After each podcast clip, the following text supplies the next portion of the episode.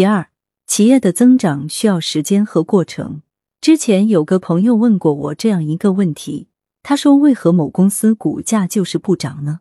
我问他是基于什么逻辑而买的公司，他说是看好企业的产能扩张。我反问道：“那产能扩张了吗？既然还没扩张，又拿什么来兑现你的逻辑呢？”朋友哑口无言，陷入沉思。超出我预料的是。他居然愣是拿了五年，最终也是获利颇丰。后来在一次酒局上，他吐出了心里话。他说：“是我的那句话，愣是把他敲醒了。”其实我说的也只是大实话而已。他算是有慧根的人。事实上，大部分人是很难被废话所触动的。殊不知，真正的大智慧都是在这些废话中提炼出来的。记得很多年之前。也有不少朋友买入墓园，但这一路上我几乎没见到持有超过半年的。他们虽然也知道这是一家高速扩张的公司，但就是不愿意去等。有时他们问我为何会持有那么长时间，我如实相告，但他们却认为我肯定没有说实话，一定有其他的秘诀。对此我无法辩解，但事实上，我们只需要静下心来。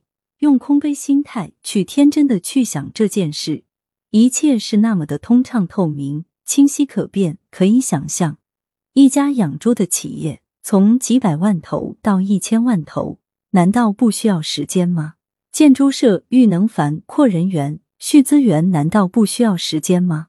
如果需要一年时间，那我为何不可以等待一年呢？这有什么问题吗？难道我们指望有一群傻子能以一千万头的估值去买我们几百万出栏估值吗？你不愿意当这个傻子，别人自然也不愿意。最终，只有让时间开出收益之花，别无他法。同理，企业从一千万头增长至两千万、四千万、六千万，难道就是一蹴而就的吗？也一样需要时间去孕育这一切。作为投资者。我们只是提供等待，而作为企业管理者，他们却要实打实的去落实各种琐事杂事。即便如此，我们难道还不满足吗？难道连单纯的等待都不愿意付出吗？只想着空手套白狼，只幻想着傻子来接盘，这不是巨婴又是什么呢？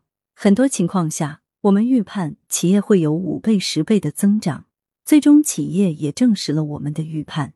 但就是因为中途我们不愿意去陪伴和等待，导致这一肚子的商业智慧，最终变成懊悔的陪衬，令人惋惜。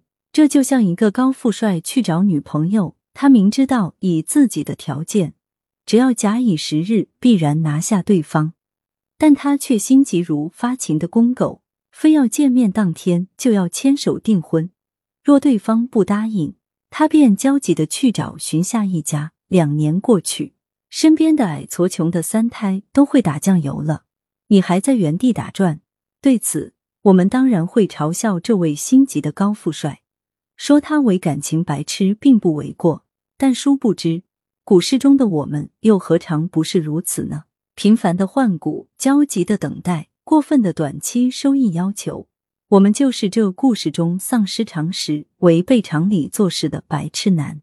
荀子修身中有言：“道虽耳，不行不至；事虽小，不为不成。”在此，我们再加一句：“理虽简，不等不赢。”也即一个投资道理再简单，不等待也是拿不到这份盈利的。我们不仅要悟透它需要等待，而且还要清楚为何而等待。等待是陪伴企业成长的过程。作为一名价值投资践行者，我深知。等待本身就已经意味着我们摒弃掉了不劳而获、空手套白狼，意味着从巨婴到成熟的蜕变。我想，这就是等待的精神意义所在。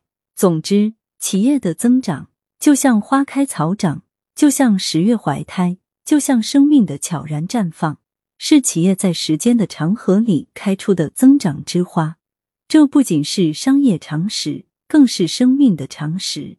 作者。吴伯庸，来源：雪球。